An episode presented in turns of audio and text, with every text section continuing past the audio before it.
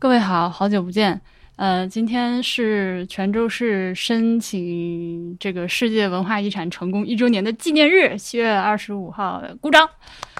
呃，值此这个泉州人民全城举城欢庆的快乐时节，咱们这个拖更了很久的不是说好的泉州导览系列节目，终于在小宇宙独家上线了。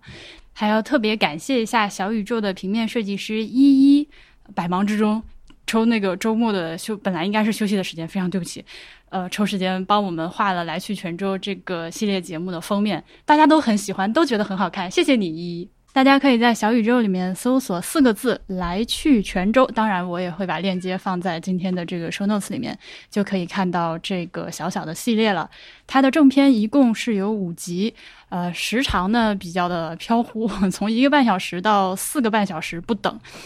然后呢，每期节目都配了我自己呃手绘的一个路线地图，以及一个比较详细的 PDF。这个 PDF 呢是呃我请远在泉州的几位朋友，他们在听着我剪出来的这个粗剪的成品的情况下，一边听一边在泉州的街上走，然后帮我们把这个节目里提到的东西拍了照。呃，我把它按顺序排好，呃，图片上也标注了时间节点，帮助大家可以更好的跟着一起看，大约是这么一个形式。那这个节目呢，它最好，我个人认为啊，最佳体验的收听方式肯定是你得亲自来到泉州，一边走一边听，这肯定是最好的。这，我给这个搞法起了个名字叫异步直播。咱们是在不同的时间来到同一个时空，呃，所以也算是一种直播节目吧。泉州我去了两次，一次是去年，一去就大受震撼。当时也非常幸运的认识了我们这个来去泉州系列的导览老师吧，我姑且这么称呼他李以健，或者呢，大家呃更多的人称呼他是叫泉州老李。这个这个人非常神奇啊，他那个以前是搞摇滚乐的，是呃摇滚乐队经纪人，然后也是一些这个泉州本地的民间音乐艺人的这个经纪人。他乐队叫秘密后院啊，大家如果感兴趣可以听一听。然后你可能会在我们节目中听到我放秘密后院的歌，这个也是获得授权的哈。然后他自己到了三十多岁以后，可能比我现在年纪更大一点之后，突然间 不知道为什么开所谓开窍了，或者是突然间悟了。呃，从一个愤怒的摇滚青年突然开始对自己的家乡感兴趣，一头扎进了这个泉州本地文史的学习研究之中，并且呢，他也，然后他和他的这个伙伴们、朋友们是每周都要出去在泉州附近踏勘的。泉州附近的历史文化遗存非常非常的多，而且都非常的细小，呃，所以你要一直的不断的往外走。他们三年多的时间已经跑了这个泉州附近闽南地区九百多处的这个历史文化遗存的这个点儿。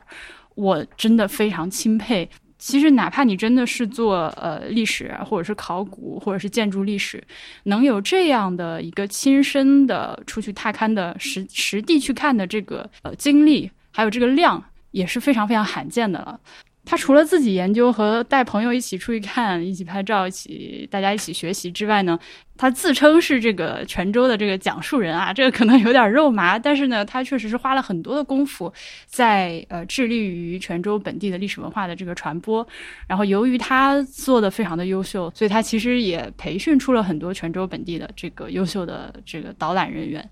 今天我们在博物志播的这个呢，就和我们。平时的正番节目有点不同，大家就把它看成是来去泉州这个小系列节目的番外吧。因为这个来去泉州系列节目呢，是我第二次去泉州，也就是今年三月初的时候去录的。当时是波比跟我一块儿去了几天，那我就把我和波比当时在泉州以及泉州附近看到的东西，还有我们俩和老李聊天的一些内容，呃，摘了摘，挑了挑，剪出一些这个幕后的花絮。也希望大家呢，如果你还比较犹豫，呃，不是很确定要不要去购买来去泉州这个小系列的话，你可以通过这期节目大概了解一下，听听老。你说话感受 感觉一下是吧？他是认识一下他，他是个什么样的人？那我们一开始就从一茶书房开始吧。一茶书房是老李他现在和这个伙伴和他的学员在一起，这个大家每周定期聚集学习的地方，呃，一个喝茶的地方。那闽南人有一个。但不光是闽南人啊，但闽南人、泉州人有一个非常显著的特点，就是朋友来了，一定要你人还没有到，他水已经烧开了，就是准备给你泡茶，然后大家一定是呃坐在一起，先要把这个几泡茶喝过去，才能慢慢的打开，才算真正的认识，才是真正的朋友。呃，实际上我们在这个来去泉州就是第二期啊，里城区巷子那期的时候，有一个小小的奇遇。呃，就是我和老李，我们俩在这个小巷子里面，他正在介绍某一家人的这个家族历史。呃，是那家人很神，那家人是刘从孝，我不知道大家知不知道这个人啊？他的后代就就就一一直传下来的后代，就是他他们不是那个文刀刘，是留下来的刘。然后这家人以前是就是泉州本地的这个清源节度使嘛，就等于说是泉州的泉州当地的一个最高领导人。然后慢慢慢慢下来，一直是做官啊。然后到了这个明朝之后，全家人呃由于不愿意屈服于这个清朝的统治，就开始呃转而从医。所以从清朝一直到现在是一个医学世家，就直到今天他们家还开着中医馆。就这样一家人很神奇。然后聊着聊着，这个刘家的主人突然出现了。那出现了之后怎么办？出现了之后，由于老李他真的是地头蛇，大家都认的，就把他就非常热情的喊我们俩进进他们家去，然后就喝茶。呃，我不知道，可能我直到现在，呃，虽然我已经就是这段时间一直泡在关于泉州的很多东西里面，但我依然是一个外地人。这样的。呃，真正的这个非常热情的，一点都不隔阂的拉你直接来家里喝茶的这种做法，我现在回想起来还是觉得很神。那类似的这种小小的惊喜，其实我们在来去泉州系列节目里面你会听到不少。呃，我也很希望大家听到之后会喜欢。呃，如果你有什么意见和建议，或者发现有什么谬误的话。呃，我我觉得肯定是不可避免的。就我自己在剪辑和校对的过程中，也发现了一些小问题。呃，因为这个我们是，呃，没有打草稿，直接就是。呃，这个这个 freestyle 走在路上就开始说的，所以呃，不管怎么说，如果大家发现了有些小问题的话，我非常非常的欢迎你，呃，直接在来去泉州或者是本期节目下面呃留言评论，我都能看到，或者给我来邮件到 ai at 博物志点 fm，然后我就去跟老李反馈，然后我们核实了之后会尽量的去呃更正新的节目，然后替换掉原来的文件。好，那就先从我跟波比，呃，第一次去到一茶厨房，绕了好大一圈，跟他喝茶开始吧。听众同志们，如果一直听到这个呼噜呼噜的声音，那是在烧水。要不然突然安静的时候，会大大家会觉得，哎，怎么没有那个呼噜呼噜的声音？我们这个既然如此，我干脆直接就把这个剪成剪出来。大家好啊，欢迎收听《博物志》，我是婉莹，我现在在泉州的。一茶书房，我和波比还有老李三个人在一起喝茶。呃，你可能会听我和老李的声音比较清楚，波比的声音听得不清楚，那是因为波比离麦克风比较远。不好意思啊，我们出来没有带那么全乎的设备。今天呢是瞎聊聊，呃，也算是为我们接下来的一个小小的系列节目做个预热，或者说是铺垫。对，呃，大家呢最近就能在小宇宙上。看到博物志今年的一个惠民工程，就是我我就厚着脸皮说咱们这节目是惠民工程了。呃，其实这个灵感会来自于去年我做的那个树树那个展览，当时呢是和那个上海的当代艺术博物馆的一个非常优秀的讲解员，他带着我一边看展览一边把这个给给我个人讲解的这个过程我把它录了下来，然后我就把它发到节目里面，然后当时呢。呃，就收到了非常多的正面反馈，大家就说哦，听着你们讲，然后再来看这个展览，和自己去看完全是，完全是不一样的体验，呃，收获非常的多，希望以后多出这样类似的东西，呃，我就觉得这个形式呢非常值得进行更多的尝试和保留。那去年那个年底的时候来了一趟泉州，我就特别喜欢，然后我觉得泉州非常值得我为它做点什么事情，呃，然后同时那一趟呢也非常就是。机缘认识了老李，这是一个神人，还是泉州白晓生，我就觉得可以试试看。嗯，我们在室外去走，然后把泉州一些地方跟大家说一说，然后以后你们来到泉州就可以点开这个节目，跟我们一起往下走，一起看，一起说，算是一个穿越时空的异步直播。而且我相信这些东西可能会在未来的不少年都能够汇集到我们的听众们。我相信这个内容，即便不来实地的走，你光躺在床上听听也是很有意思的。希望是这样吧。虽然因为我现在放这个话的时候呢，我们还一期都没有录，所以，呃，那同时呢，我们呃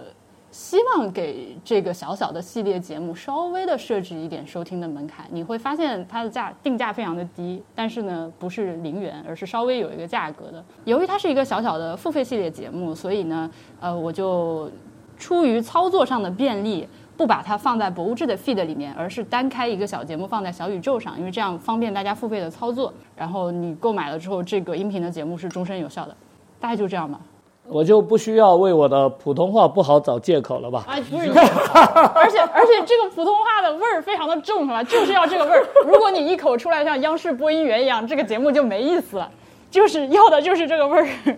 你已经是在我我认识的闽南人里面普通话非常非常好。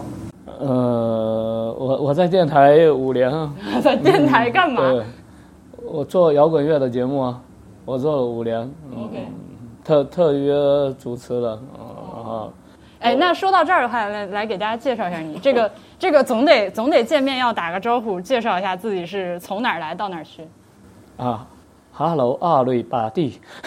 呃，我是一个泉州土族，姓李名以健。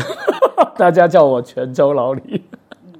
就你你的名你的名字 你的名字里面已经必须带上泉州这两个字了，是吧？呃，可以这么说嘛。我我我从二三十岁的二十多岁的时候开始，朋友们都已经叫我老李了，所以就没办法摆脱这个老子的这个称呼了。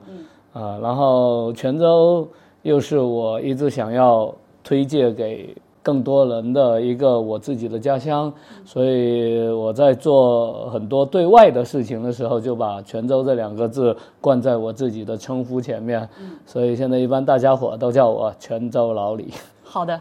呃，老李，如果大家想要在本节目之外看到更多他的东西的话，他有个视频号，我把链接放在 show notes 里面。哦，说起来，视频号我不确定能不能放链接，好像不行，只能在微信里搜。他的这个视频号的名字叫泉州四十好风光，对吧？对，嗯，呃，以及在 B 站上有一些视频，我是找出来把链接放在下面，大家可以去看一看。有四个渠道了，嗯，抖音、微信、头条、B 站。What？所以怎么选都行。运营这么多东西，天了！没运营，反正就呃做好之后，各个媒体往上面一放而已。对我来说，也就是。一个工作一个小工作量的事儿，放话说小工作量，但是我个人是觉得小视频不能够体现出你的优势，当然这是我自己的感受。啊，很多人有这么说。对，我觉得你还是得长篇大论的说才行，你就适合哔哩吧啦一直往下说。那个，而且我在视频里面，哎，其实也都一样，都不露脸哈。很多人问我为什么在视频里面，其实我就是头尾露脸。中间我不露脸，为什么呢？我的回答是很统一的，因为看我露脸说话要付钱。什么鬼？那这确实我是泉州目前最贵的讲解员。嗯，对，这个就是能能把老李抓过来录这个节目，大家请谢谢我。这个是我为什么刚刚那个厚着脸皮称我们接下来这小谢的节目是惠民工程，因为我大家去各种。我我们所谓的景点的时候，你经常会，比如说有真人的讲解员，或者是有那个二维码，你扫了之后那个语音导览。但是，反正就我自己参观下来，在国内也跑了不少地方，大部分时候是失望的，很难得能遇到。但是你，就是我不是说你是唯一一个，就是其实全国各地有非常厉害的人，但是像这样的老师，你想请到他带你去参观什么东西，还蛮难的。就是你不一定约得到，而且约到的话，老师们时薪都非常高，对吧？就是，对，所以我们这个录完了之后，至少在泉州的一些，我我们肯定不可能涵盖泉州所有东西，这是不可能的。但是在泉州的一些地方，大家以后来的地方，你就能够所谓的 享受到最高级别的这个讲解导览服务。哦，是不是很厉害？快乐。哎，也也，其实，在泉州讲解泉州这方面，我我算是个先行者。但其实有也有蛮多泉州本地的不同风格的讲解。嗯，呃，我们从泉州从二零一七年开始做了一个叫做古城讲解员培训，呃，到现在已经做了十届了，也培养了很多的愿意努力去把自己生活的这个城市更好的传递出去的。这样的一些讲解员，呃，也有一些其他的老师，啊，有的非常擅长用闽南语本地的语言去呃讲解这个城市。然后也有一位另外一位作家的老师，他用诗一样的语言来讲这样的城市。这种不出戏真的很难。其实这个城市可以用很多种不同的方式去解读它，去感受它。泉州的多样性能够承载这么多的方式，一点问题都没有的。我只是其中之一。行行行行行，其实我今天我今天去那个清净寺的时候，我就在想，阿拉伯的史料里面会怎么样去写泉州这个地方？因为我觉得可能对他们来说，这是一个很重要的东方的堡垒。你说这个，我我是我自己呃觉得很遗憾的，因为我肯定有非常多记载泉州的史料沉睡在他们的图书馆的那些现在已经无人问津、积满尘土的那些书卷当中。可惜我自己是没有这样的能力。就九十年代的时候发现了一本，就叫做《光明之城》。对。这本书还被当做是不是伪书在论证着。大家如果想要知道《光明之城》更多东西的话，可以去读《刺桐城》这本书。嗯，没有，我就是跟听众说一句，如果你们感兴趣的话，可以去延伸阅读一下那本书。《光明之城》这本书在网上你也能够找得到那个呃网络的版本，它是一个阿拉伯人的书吗？就是一个波斯人的书。哦，他呃当时是这样，是那一位翻译者在一个波斯的世家，然后发现了这样的一本书，然后把它翻译出来。但是那个世家有一个问题，他们不愿意就公开是哪个世家。然后呃很多他们私人的信息不愿意公开，然后因此就被呃学术界诟病说这是一本伪书。对，因为这个原本从来没有公诸于众过，只有那个英国的吧，好像是译者，是的，呃，只有他一个人见过这个东西。嗯，呃，但是在里面有很多连本地人都不一定能够了解的，属于那个时候，但是现在有遗存的本地的语言。在那个里面找到了印证。在里面是可以印证的。现在我们可能只能到某个特定的村子里面，那个那边的人还会有这样的口头语，在讲那个词汇。可是这这个太小众了，我我相信是一定有来过的人才会在写，把它写在自己的书本里面。所以我相信，我是非常笃定的相信，那是一本真正的文献级别的书籍。以及《刺桐城》那本书，我要向听众朋友们道歉，就是我读不下去，它太费劲了。我读了一会儿，然后我就啊，救命！尤其是它，我在 Kindle 上看的，我就像这种书，它非常需要前后去翻着对照着看，然后在 Kindle 上看就很痛苦，就还是得买本你说的《赤铜城》那一本是王明明教授的那一本《赤铜城》吗？对，呃，王明明教授后来又有出了一本这本《茶街庙》，《茶街庙》里面就是铁观音、城南，还有就是那个天后宫，做了自己的，以他从自己的学术的角度去介绍泉州的民俗和各种风土人情。对我来说看起来比较没障碍，可是对大部分人来说，阅读是有障碍的。我觉得这个里面有很多的原因，是因为为什么？呃，这这个是我这两年努力去啃一些学术方面的书的一个心或者心得吧。因为你一下子要跨一个很大的门槛，嗯，所以会跨不过去。就是我如果是我这本书里面他说的东西，至少可能比如说有个百分之十、百分之二十我比较熟悉的内容，那么我是很容易把这个书读下去的。如果他讲这个东西我一无所知，你就从头跨这个门槛就很痛苦。很难。尤其是讲这种本地的文化历史的，如果你是本地人，他你在书他在书里面写到的一些东西，你比如说地名啊、历史啊，你相对比较熟悉的话，就像我们刚刚聊到的，你更容易和自己的知识体系建立连接，从而去理解它，对吧？之前看那个谁的展览也是，杨廷宝在南京的展览也是，我相信那个展览你给南京人看和外地人看完全不是一回事。南京人一来看，哦，这个就是在那里，那个就是在这里，这个地方我都去过，小时候我在这里面爬过树，是爬过这个石狮子，就是那种东西。所以呃，这些很多人一直叫我要做直播嘛，我就不知道自己直播要做些什么。我现在在想着，我可能拿着王明明教授的这本论文集，我走到地方跟大家伙练一段，然后再把我自己的踏勘的各种感受，以及我所见到的眼前现在留存的是什么样的，算是一种另外一种形式的现场解读，然后把它给直播出来我觉，得这个不适合直播。想想挺累的。你得录播。这个其实这也是为什么我找你来录这期的节目，就是因为我觉得你讲的东西，如果只有现场那么十几二十个人能听到，或者说是直播的时候直播间里面，因为你毕竟不是明星或者什么的，你的你的直播间流量有限，那其实很可惜，因为它是值得至少被录下来。我我不敢说就是咱们把这个东西录下来之后会有多少人听，但是它录下来之后它存在了。然后，如果说这个文件一直 somehow 存在在这个宇宙里的话，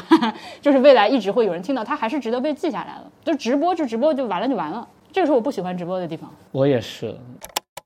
然后还就那边的巷子里面就已经足够丰富了，呃，然后看青，龙巷，所以我说一定要加入巷子的内容，对因为巷子是我觉得是全泉州，我不一定说泉州嘛，就现在整个中国呃比较少有的巷子文化这么充裕的，而且在巷子里面有足够多，比如说各个进铺的神庙，比如说郡望堂号，比如说石敢当，然后各种留存都在巷子里面，呃，这些呃才是泉州的巷子能够带给大家不一样的视角。所以就比如我后来有在想，要要不要进天后宫呢？其实神明这一块也不一定讲天后宫，因为赴美工可能是最有趣的，大家更不熟悉的。呃的神明呃的一个庙宇，因为那是王爷文化，王爷文化的一个总部。什么是网友？对，什么是王爷？呃，闽南话有一句就骂人的话，就像你被王爷抓去，你头翁牙两去，阎王爷吗？不是阎王爷，是王爷。王爷叫做代天巡狩，就代理代天庭的玉帝派到人间去巡视四方，专门察觉各种诡诈奸刁之徒。有没有什么著名的我有可能听说过的王爷？呃，有非常多，就比如说富美宫里面叫做二十七王爷，呃，最大有一个最大的，然后有左右护法，然后有二十四师，二十四位，最大的那位叫做萧望之，是萧何的七世孙，东汉的一位名臣。这也太具体了。这个大家不熟悉啊不熟悉但是呃，然后有两位叫文武尊王，也张巡、徐远，就当时安史之乱的时候的隋阳城保卫战的一文一武两位守将，都在赴美宫里面。都在赴美宫里面。二十四师从商朝到明朝，比如说边阙叫卢王爷也在里面，然后比如那个咱们的包拯包王爷，比如还有泉州曾经的一个市舶司的官员叫罗伦，他是一个状元，各种各样的这类似于于基督教里面那个圣人，就是你生生前对生前做了就是很多好事或者有很大的名望，然后就会在某个节点可以这么说，可以这么说。但很有意思的是，里面有一些人物是从呃《封神演义》里面来的，也就是说，曾经的《封神演义》对南南方的神明的信仰这个系统的构建起到了非常重要的一个作用。其实，《封神演义》从某种意义上来说，算是南方的宗教和北方的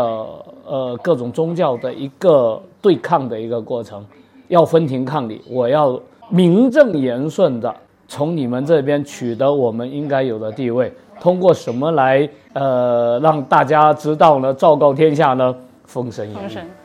呃，所以《封神演义》是一个很有趣的存在。然后我们走到富美宫门口的时候，我就嚷着走不动了，然后 就，然后就打了一个小小车，打到了那个清净寺，因为我非常喜欢那座嗯，清真寺。嗯，去清真寺里面转了一圈之后就过来了。呃，之前你说想要录五个节目，你有没有说想过长度大大概是多长？不重要，这个不重要，对吗？对，因为它的作用就是让大家来到这个地方，然后点开这个节目，跟着你一起走。你说多久就走多久了。嗯，让大家喜闻乐见，所以我愿意就多说一些文化的传承，然后历史对现在的映射啊，各方面的这些东西，而不是去呃挑战一些权威吧，嗯，反正有足够的东西可以说，就没有必要再去跟人家杠。嗯我们也不一定非要五期啦，就是我觉得是这样，就是你觉得你讲起来最得心应手、最舒服，而且最所谓值得为人所知的东西，我们拿出来讲就好了。呃，这可以是可以是两期，可以是五期，可以是十期，就是完全看你的这个发挥的状况。反正先把开源式录了，然后你自己也可以找到一个节奏，因为开源是嗯兼容并蓄吧，各种东西是最多的，它你你你可以听到各个点，各个不同的点，然后就以开源式作为一个你自己嗯咱们磨合的一个呃地方吧。OK 啊在那边如果顺着录下来，可能一天也就能够把它录好了吧。好，这么快吗？你要一天你要讲一天的话吗？可以啊，经常讲一天的话是吗？可以啊。我是希望尽量为你节省工作时间。不，我的体力有限，你你能说一天，我不一定能捧一天的哏。对 对对，我这前可能说一上午下来，我就再见，我回家睡觉了。也好也好也好。对，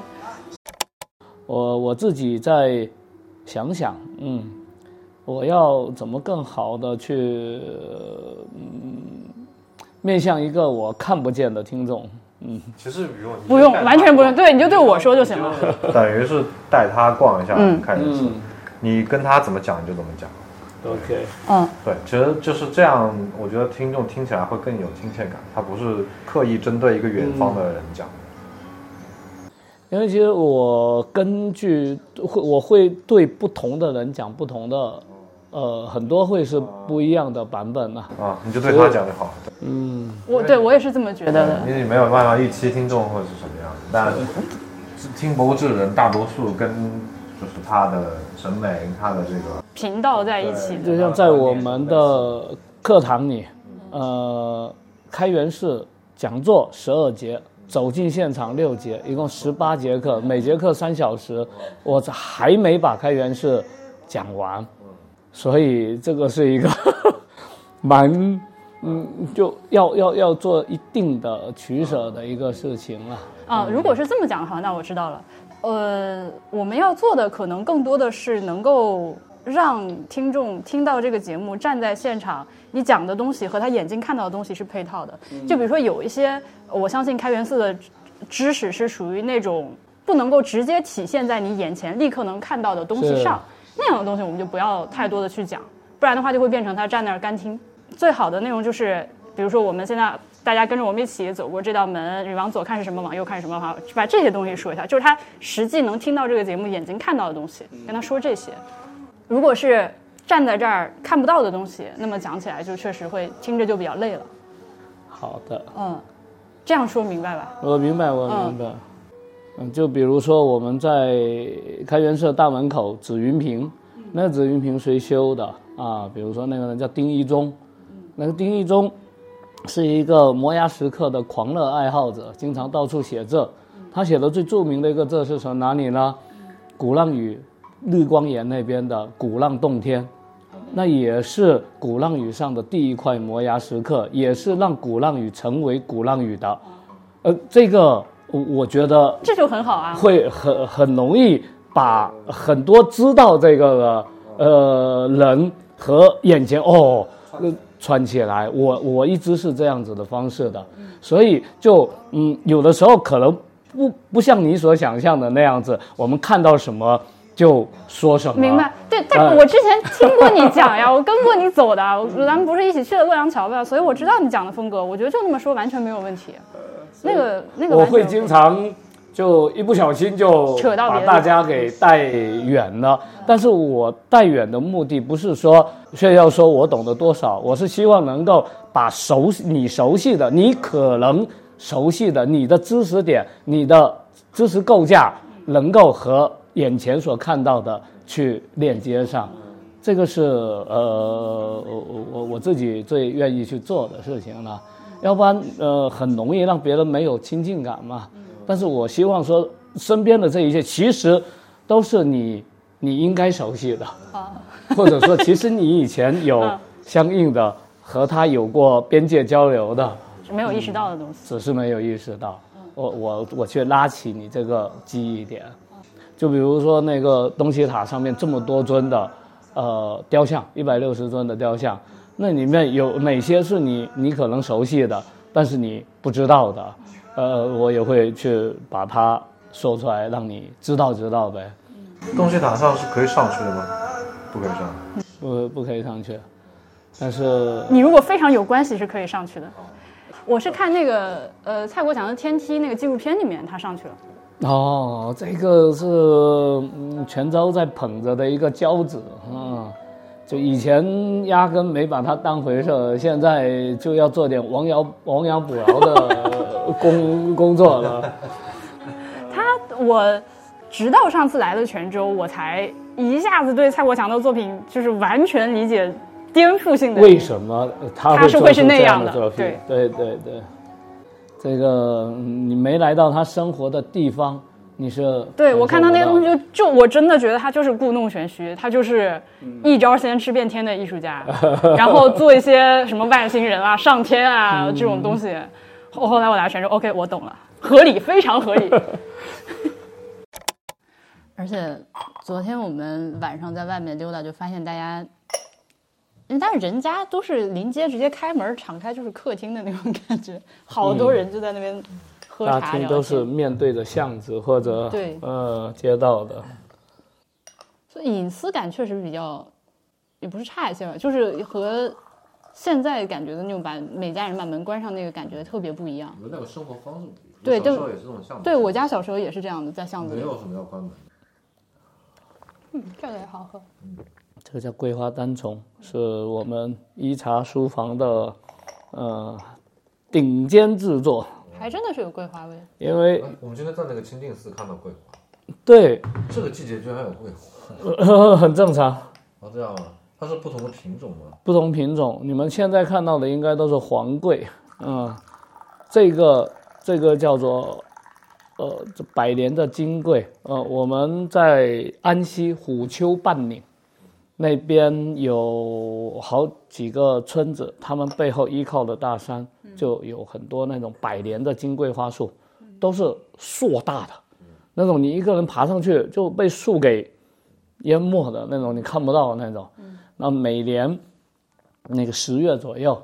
金桂花树开花的时候，大家都是去那边包下，就很多人会去那边包一棵树一棵树的，然后就在底下，呃，沿着树拉，呃，沿着树拉网，在上面用力摇，然后拿着那个大木棍啪啪啪用力打，越打明年生的越多。就这就反正我我们都去过，就整场这样子看下来，啊。然后要那那些金桂花的品质都是最好的。我们有用那种金桂花，就直接它就是冻干，就那个专门的冻干机进去十秒钟就脱水，然后把那个嗯香气全部都保留在里面。嗯，然后这些我们之前是呃跟桂花乌龙，呃就我们的乌龙茶铁观音去做了桂花乌龙。后来是我们有一个合作的广东的一个叫游烈军的一个做单丛的师傅，他们说他们原先也有做桂花单丛的，但是他们那边的以前的山上的都被文革时候被毁掉了嘛，连连这个都被当做风之修给毁掉了，就因为是个大地主的地盘呐、结果他们就没办法做桂花单丛了。我们前年开始才请他来，把他们当年他做的好的那个单丛拿到这里来，跟提问：啥叫单丛？桂花单丛就是单丛这俩字是是啥意思？那个潮汕那边的呃乌龙茶传到那边去，就他们那所以对我的意思是，比如说它是一种呃茶品种的品种，品种对就这这种植物叫单丛。单丛，OK，它是那边的野茶跟铁观音的杂交的品种，因为它那边的野茶就很不稳定，没办法驯化。后来和我们把我们的铁观音拿过去扦插，然后经过了也是这种说着很简单，都是几十年上百年的一个过程，才把它固定成那边的品种。然后用他们那边的手法，也手法什么的都有相互的借鉴嘛，嗯，然后才成为潮汕地区的就最有名的一种茶的品种。嗯这个桂花味真的好香。嗯，这个有网店在卖吗？嗯，呃，只能找我。我 我想说，你给我个链接，我放在节目下面让大家去买。如果想买的朋友，要的话就可以回头再上链接吧，因为这个真的是呃量比较少，然后基本上都是我们朋友之间自己在喝，要试过才知道。呃，我我我们是这样的，就是二零一二年的时候，当时厦门的《海峡导报》的我的那个。同学，他是在那边负责这一块的主编，他就想说去把，呃，在那个年代，就这个年代还在用手工做茶的那些茶人去做一个记录，一个探访，问我要不要一起去，嗯，然后我们就去了，小半年的时间嘛，走了四十多个，呃，手工的茶人，然后写了三十多篇的文字，后来就在这个过程当中，很多茶人。问我们愿不愿意帮他们卖茶，他们都是很厉害的茶师，但是他们的茶经常是被那些大的厂子给收走，然后价格也没高的，然后卖的贼贵，然后又要打他的名，然后对他们来说，哎，好像有名气了，对吗？其实不是这样，没有赚到钱。身边的人觉得说这家伙的茶贵啊，反而不来找他们买了。所以就有好几个就问我们要不要帮他们卖茶，然后我们本来几个人是想要开书店的，可是，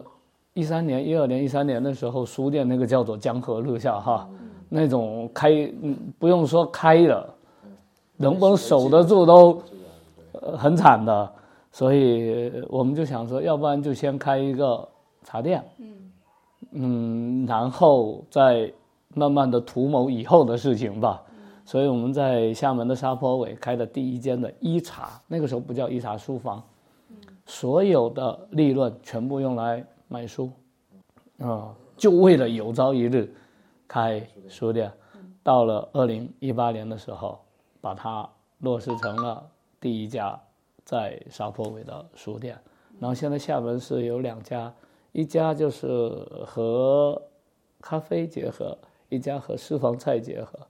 然后泉州的这一家就和文旅结合，就不同的呈现方式。原先这边也想有一个打开的面向外面，大家能来喝茶的状态，可是我们自己都忙得要死，每天要出去踏勘，然后要准备课程，然后课也越开越多，就变成了是一个，呃，私相对私人的给我的学员们。啊，还有我们自己去享受的一个地方了，就没有再把他的书啊，还有茶都没有没怎么对外。像一些好的茶，也就我们的学员才有机会去喝到吧。嗯，那我们自己的一些朋友了。你们学员都是本地人吗？不，这一段时间内基本上都住在本地，但是很多叫做新泉州人，他们。来这边工作，或者嫁到这边，或者来这里工作，新泉州人可能比泉州人更有意愿去了解他们所生存的这个城市，或者他们的后代以后要生存的这个城市。老泉州人很多自以为了解，就很多老城市都这样，都是自以为了解。哎呦，呃，所以说。呃，闽南的这种风俗，只要呃初一十五、初二十六，大家还在做着这些事情，只要嗯关帝庙的香火永远那么的旺盛，对每一个不管什么样的年龄的人，即使是外来的人，都会感同身受的被影响到，不需要你去特别的说什么，比如说现在，呃呃。前阵子我家隔壁一位老人家刚刚过世嘛哈，他孩子也是一个受现代教育的一个嗯高等学校的一个老师，他就什么都不懂得怎么做，自然会有很多人来告诉他说要要怎么做，要到哪里请什么样的班子，然后我们现在要怎么样怎么样怎么样，他就呃，你觉得他像一个陀螺一样让大家转，但其实他就在那里面做一次他就懂了，那他也知道，他心里知道要这么做。不知道的话，其实没问题。以前其实一个村子里面也并不是每个人知道每一件重大的事情要怎么做的，有组长，有有长辈去教你去做这些事情。其实现在只是方式变了，或者说现代化程度更高了，大家手机啊什么就能够搞搞定这一切，不需要聚在一个村子里面。但是所有这一切正在很稳定的延续着，只是会。削弱，比如说我们以前出账在泉州叫做喜丧，是呃出账的时候是要有有阵头在前面的，最高级的十八个阵头，十八个阵头有什么呢？啊，有南音，有北管，有拍胸舞，然后有舞狮子，然后还有可也可以舞龙，然后有火顶公、火顶婆。然后有现在的西洋的西洋乐队、西洋管乐队，然后各种十八阵头，最多。后来是政府出手说，最多只能五个阵头。还是为为什么要这么这这太具体了吧？对对，因为你你走一圈呐，十八阵头，如果你在街上走，那就造成交通堵塞了。啊，所以就就可曾经是八个阵头，后来又改了五个阵头，啊，三个阵头。现在疫情期间不许站头，嗯，但是在农村很多地方，嗯，你县官不如县管啊，啊，大家伙该怎样还是怎样，所以以前这泉州的丧葬业是一笔大生意，那些拍胸舞是怎么传承下来的？我要提醒你，拍胸舞就是有这种农村的阵头，他们有的时候一天可能赶两场这样子。就不管怎样，就在那边拍着，生意做下来。拍胸舞，他是就是一群大哥，就是脱光了膀子，光膀子，然后就 literally 拍着身上的各个部位，部位发出发出不同的响声，这叫打七响。打，有七个，这有七个不同的音高是吗？嗯，还可以用自己拍出一首国际歌，拍不出这种水平来了。不过就是那种非常跳跃的状态，很 很好的，很好的。就呃，像这种传统，我们是自己活下来的。民间有这样子的让它生存的土壤和环境。所以我说，这个是泉州非常有意思的、非常厉害的地方，这些东西都活着，都活着，对。而且是自力更生，嗯，自力更生，不靠，没有那种什么等靠要的。呃，就像我们每个村子里面基本上都有自己的男音社，男音社，就听众朋友们，他说的是男音社，对，村子里面就自然而然的那个那些位置永远不会空缺的，呃，一代一代的人就自己补上去，补上去。可能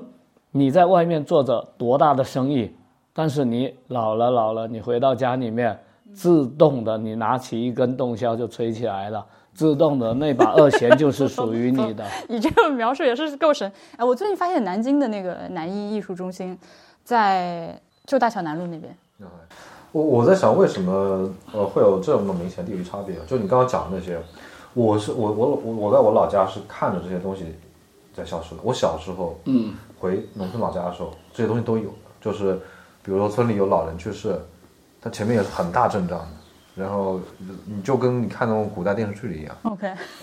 为什么泉州的现金就还是那样？就是但但我现在再回去，甚至我我之前我爷爷奶奶过世的时候，他们的程序已经完全没有这些了。而且现在我们回去扫墓，呃呃，给他们扎一些纸房子这些东西，你本村都找不到一个这种做扎纸的匠人啊，你需要到隔壁村外村去请一个过来扎一下。泉州就有，对，城南。那边就有几家专门做的，那个呢，中山南路也有，然后像我们泉州的那条巷叫花巷，花巷好听吧？那以前就专门丧葬一条街哈，丧葬用品一条街，花圈。我在想，就为什么我我不知道是泉州或者是闽南这边，它在这个时间线上是慢了一截，它最终也会像其他地方一样慢慢走向沙漠，还是还是它有一些内在的顽强的东西原因，对让它可以让它一直一直存在绝对没有慢一截。像我们原先呃男耕女织，穿的衣服全部都是我们自己去做的衣服，但是造价很昂贵。其实你从人工去换算的话，所以最早的时候，洋洋山洋布进入呃中国大陆的时候，泉州一下子可以叫做天翻地覆、凯尔康。我们解放后到农村里面去找那种古老的纺织的机械的话，基本上没有完整的了。也就是说，已经起码三五十年没什么人用了。就在这种，因为我们华侨多，在变化的过程当中，泉州是特别快的。就像在我们的那个实施，实施的小卖部里面，很早以前卖海外进口食品，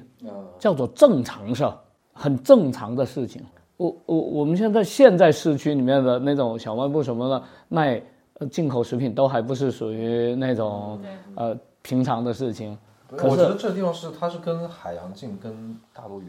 呃，所以就真的就那种，呃，海洋的海洋性的性格，海洋性的性格，让你有很多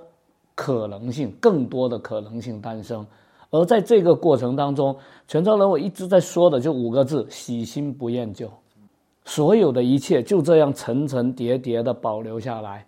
你呃晋朝的时候带过来的传统，现在还能找得到；宋朝的时候、唐朝的时候带过来的，宋朝的时候带过来的，元朝的时候影响的传统，现在都还能够找得到。然后我们明朝的时候又开始下南洋，去台湾、东南亚，甚至到更远的地方，又把那边的风俗习惯带回来，层层叠叠的、喜新不厌旧的把这些通通保留在这里，可能会融合，但绝对都在，在不同的角头、不同的地方会有不同的呈现。那你们说下来的这个原因是所谓的海洋性吗？我我觉得我听他讲，可能是有些什么东西把全把这个福建呃广东沿海跟北方的大陆隔绝起来，所以其实就地形地貌。对不会受到我我自己感觉是啊，我就是我我的老家的村子里，其实是受到北方传过来的习俗的冲击，所以那些东西消失了，或者也不能说北方嘛，就是你就是、就北京、上海这些大城市，嗯，甚至武汉这些这些大城市，他们的那那种冲击带来的，因为我觉得老家人都是都是会朝那方向看，不会像福建这边是朝海海洋上看的。对，你去看，比如说呃菲律宾、新加坡、马来西亚这些地方，呃，在我们老家都是小孩你就要去呃近一点的武汉，去北京上学。去北京、去上海、这些地方，它是跟北方的中心文化很近的，所以我我觉得是你的这个文化上的 model，你的文化上的榜样，决定了你最终会往哪个方向走。那，眼睛看着哪里了？就像嗯，其实嗯，中国建国之后，一般一一直以来都是北方的文化在整个国家占主导的位置。就像赵本赵本山的小品能够统治中国的娱乐业这么长的时间是一样的，而南方基本上是处于被嘲笑的状态。比如巩汉林一个东北爷们，他所扮演的那种南方人的呃那种样子，被固化成呃大家心里面不屑一顾的那种南方人的感觉。然后福建和福建还是会被拿来当做梗来做一在在春晚这样子的舞台上面大肆的做渲染，这种就是呃。南方文化的一个非常非常的弱势的一个状态。就比如说我我跟一些导演有聊过，呃，他们过来，然后我呃问有什么比较好的素材，我我我给他可们太多了。我给他们讲了一个，就是南宋灭亡的时候，呃，元代宋的时候的那一段时间的事情。比如说泉州那个时候城里面最厉害的实权人物叫蒲寿庚，他是一个阿拉伯人，阿拉伯人，而且是一个呃大大富商。你可以想象他身边的家仆可能是有黑人，或者有拿着大马士革刀的呃那个欧洲人。呃，或者甚至是地中海的战士，呃，但是呃，他那时候就不让南宋的两个小皇帝进城，而城里面的诸葛亮的直系后裔诸葛颖，呃，率领诸葛家族要跟南宋的皇室联合起来去刺杀蒲寿庚，但是事情失败，被满门抄斩。你看这里面的元素，各种冲突，而且是有世界大元素的。你甚至你在这在这里面，你有大象，有马，呃，同时都在这个城市里面存在。甚至长颈鹿被叫做麒麟的长颈鹿，在这座城市里面同时存在，都是完全不违和的。你可以加多少元素去拍一部恢宏的电影，也讲得热血沸腾。最后就是说。南方题材还是比较弱，比较难找到。嗯，投资商。OK，这个这个完全可以理解。就呃，一个是我们今天在那个天飞宫前面那个那个城乡里面走，我们就觉得这个地方很适合做一部《刺客信条》。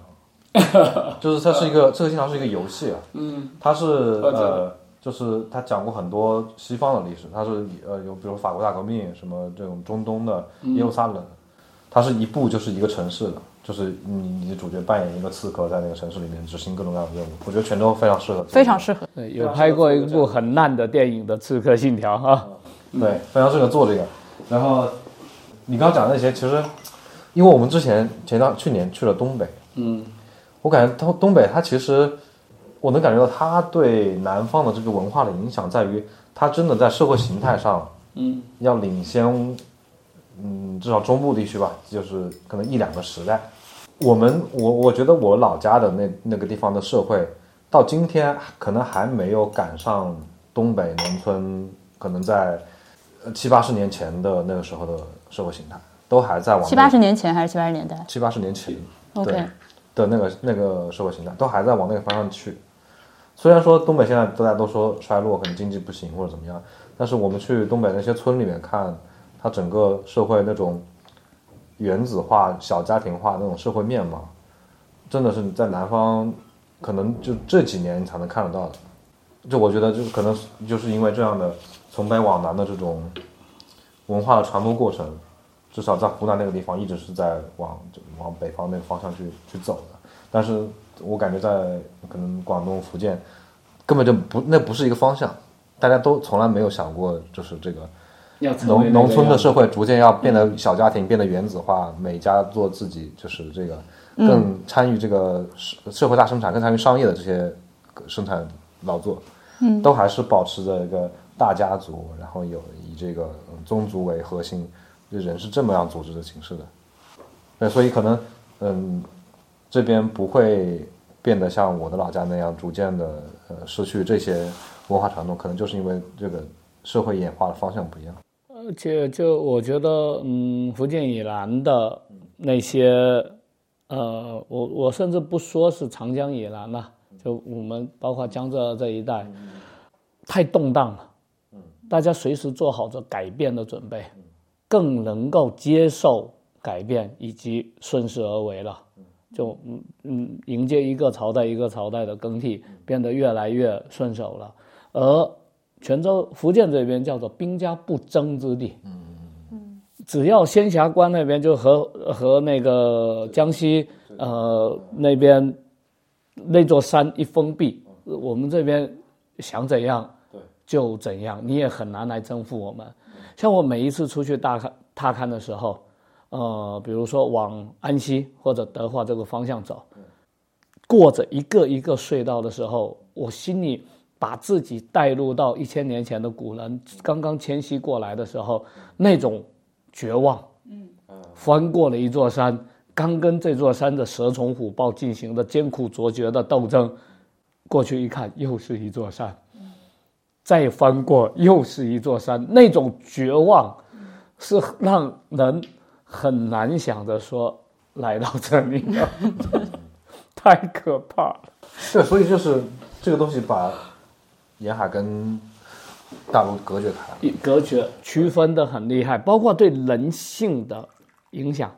都特别大，呃，而这些都成形成基因保留在我们的身体里面，所以到了明朝的时候，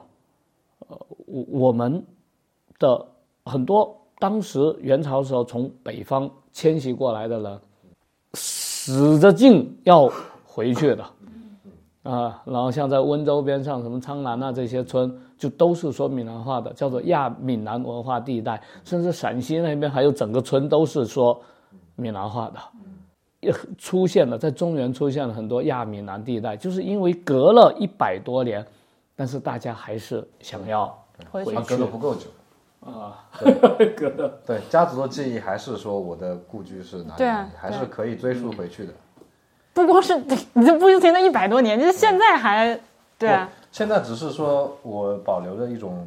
呃家族信条的信东西念就是说我我是哪，但是你如果说现在要说呃，比如说你你假设你家是比如陇右来的，你像你现在迁回甘肃，你可能是肯定是一个非常 你现在倒是随时可以迁回甘肃了。如果你想搬到甘肃的话，明天就可以走但。是你这自己的这个家里的这个呃这个这个决心上肯定是没有不会下这种决心的。但是如果只隔了一百年，可能爷爷的爷爷嗯，都是那个地方迁过来的。那时候的一百年和我们现在的一百年差距实在是对，太那时候。一百年其实很短。嗯，那时候一百年很短的。对，所以你其实家族是保留这个记忆的。我们家刚来，这个地方还不是我家。对那我如果一旦回去了，元朝结束统统结束统治了，立马就可以回家了。现在的我我自己在想着，可能五年就抵呃明朝的一百年了，那种变化。其实有点像台湾啊，呃，你民国时候迁过去的军人，你叫他回家还是有可能的。但是如果你是清朝、明朝搬过去的客家人，你叫他回家是不太可能的。那个台湾已经是他家了，嗯，已经是叫本省人了，对吧？咱们这天呐，这是茶就不停的往下灌，这个茶多酚，而且可以半夜泡浓茶，我真是真的是太厉害了，喝了都能茶睡着觉。对我来说一点问题都没有。我也觉得我晚上喝茶没什么问题。茶对我而言就是健康饮料啊，就是。水。让我可以不用喝可乐，而且一次一次的泡同一泡茶的过程当中，可以让我更熟悉怎么让这泡茶有更好的体现。其实也是一种玩呐、我跟茶之间的一种游戏的过程，我是把它当做活物的，因为他的脾气你要去了解他，你不去了解他的话，你根本泡不好一杯一杯茶。还有一个今天的问题，就是尽管问，好，应该是人名，就是，比如说我比较熟悉的是阿这、阿那、阿中、阿梅之类的，但我发现有很多店招牌是什么阿，嗯，比如说我今天看到一个中阿我还有个水水电修理文啊，文啊，就是就我们闽南人就叫法，比如说我叫李以健，呃，我的爸爸妈妈好朋友叫我健呐、哦哦，就是 OK，所以我觉得名哦，字最后一个字加上所以一个、啊。他是会把那个啊就然后比如说中啊，就丢啊，然后比如说有肥肥啊，那这个是纯外号了。哦，这个呃是，他小时候长得它其实是比较胖语。气词，已经变成名字的一部分。对对对对就很自然的表达，非常自然的表达。我也是觉得这这这个是比较好的方式，所以呃，我很感谢很多人给了我很多机会，让我一直去讲述某一个地方，呃，一直去讲述某一个地方。嗯，就像我的课件，呃，现在已经收到第四班了，每次我都会去调整，去丰富它。呃，就就越来越多。现在以前的一节课，我现在能讲成两节课了。呃，就内容一直在填充，内容一直在填充。呃，对我来说也是一次一次的去整理，然后等我有很多东西可能是说到的时候我还没去过，可是隔了一年我已经去过了。嗯、呃，自己的心得体会，那个地方是怎么讲述这个人讲述这件事情的啊，就又在我的新的系统当中了。这就是我觉得最有意思的。因为我们上次来的时候，不是还有那个段志强老师吗？然后我记得我们那天后来告别的时候，嗯，我应该可能我不知道我自己我自己准备觉得，就是你们俩聊起这件事情，我在旁边听到，就是说，因为他是一个专业做历史研究的，你是所谓的野路子，嗯，对，呃，我记得你当时在段老师面前还是反正蛮自谦的，就是觉得会不会有这个专业的历史老师听到你说的这些东西，觉得你是民科，对吧？嗯，但我记得，反正段老师他就是觉得还蛮需要听到这样类似的内容的，就是不一定非得以学院派的历史方法论的训练，嗯，才能学历史。I don't know。就像可能很多很多古时候的人，他们停留在书本上的东西都是非常的简单的，但是你走到现场，你看能有机会看到一眼族谱里面是怎么记载他的，当地流传着他什么样的故事，然后咱们再结合呃书里面能够找到的关于他的记录，可能这个人是会更立体的。嗯这个让我最近也是段老师推荐我读读一本书，可可能接下来跟段老师录节目的时候还会展开讲那本书。但我既然提到这儿，我跟大家推荐一本，大家叫《花衣魔笛手》，呃，他是日本的一个历史学者。完了，他叫啥我忘了，对不起，人名我记不住，不重要。总之，这本书的名字叫《花衣魔笛手》。他讲的是 Pied Piper 的故事。Pied Piper 是欧洲一个流传了很多年的，就是说一个呃有一个小城，然后进来了一个穿的衣服很花哨的人，然后他吹了个笛子，就把全城的小孩都引走，跟他一起出城。然后这些一百三十个小孩再也没有回来过，就是把小孩全都带走了、骗走了这样的一个恐怖的故事。我也确实是从小听过这个故事，但我一直没有在意。后来读了这本书之后，我发现它是一个非常具体的真实事件。而且他这个事情具体到他能够告诉你是那，对，就是这本书，呃，它的作者叫做阿布锦野，现是现在是老李帮我在搜了之后把屏幕放到我面前，呃，一二多少年的一个六月二十六号是一个天，而且是他们一个宗教的节日，在这一天，可丁可卯的走了一百三十个人，而且还能把当时这个吹笛子的人进城走的走的哪座桥，进的哪座门，走过哪条街，出了哪个城，全部都有那个中世纪的。一手的文本记录，然后这个日本的学者他本来就是研究中世纪史的，呃，他就也还有很多就儿童读物啊什么，包括那个硅谷的那个那个美剧，他们那个公司也叫 Pied Piper 嘛，起的就是这个名字，嗯，然后这个日本的学者他就做了很多的探访和对比研究的工作，就是既然这个事情是个真事儿，就是那天真的有一个人吹笛子把这么多小孩带走了，嗯。这人是谁？嗯他是怎么做到的？为什么有这么多小孩跟他一起走？当时发生了什么？为什么没有人阻止？然后这个城里面当时的社会情况是什么样的？就是市民阶层的这个构成是什么样的？政治面貌是什么样的？以及大的历史环境是什么样的？他做了很多这方面的一些考证的工作，来丰富了 Piper 这个故事。同时呢，要感谢互联网，就是它呃里面有一张书写的是。呃，在这个城市里面走，叫哈哈梅呃哈什么？哈尔默哈尔门哈尔默恩这样一个德国城市，它是一个中世纪的小城，而且现在那个古城的整个的格局几乎还保存了下来。然后他就在书里面写他是如何沿着这个花衣摩笛手的路线在城里面走。然后我就打开谷歌地图，因为有街景可以看，然后你其实是可以看着这个三 D 的街景跟他一起来走一遍这个路线的。